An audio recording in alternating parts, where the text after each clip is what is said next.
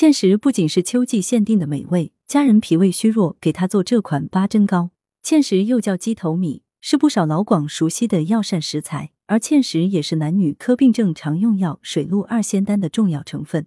芡实首载于《神农本草经》，中医认为芡实味甘涩，性平，归脾肾经，有益肾骨精，补脾止泻，除湿止带，可治疗脾虚久泻、遗精滑精、遗尿虽频、白浊带下。广州中医药大学第三附属医院主治中医师李云海为病后体虚脾胃虚弱的朋友推荐一个养生糕点八珍糕。八珍糕材料：取人参一百五十克，山药、芡实、茯苓、莲子肉各一百八十克，糯米、精米各一千克，白糖五百克，蜂蜜两百克。做法：将这些中药材分别研磨成粉，糯米、精米一起研磨成粉，所有药粉、米粉放入盆内，与蜂蜜、白糖相混合。加入适量热水搅拌均匀，摊铺在蒸笼内，压紧蒸糕。糕蒸熟了之后，切成小块，放在火上或者烤箱烘干，放凉后装入密封容器即可食用。功效有益气补虚、健脾止泻、益智安神的功效。八珍糕性味平和，香甜可口，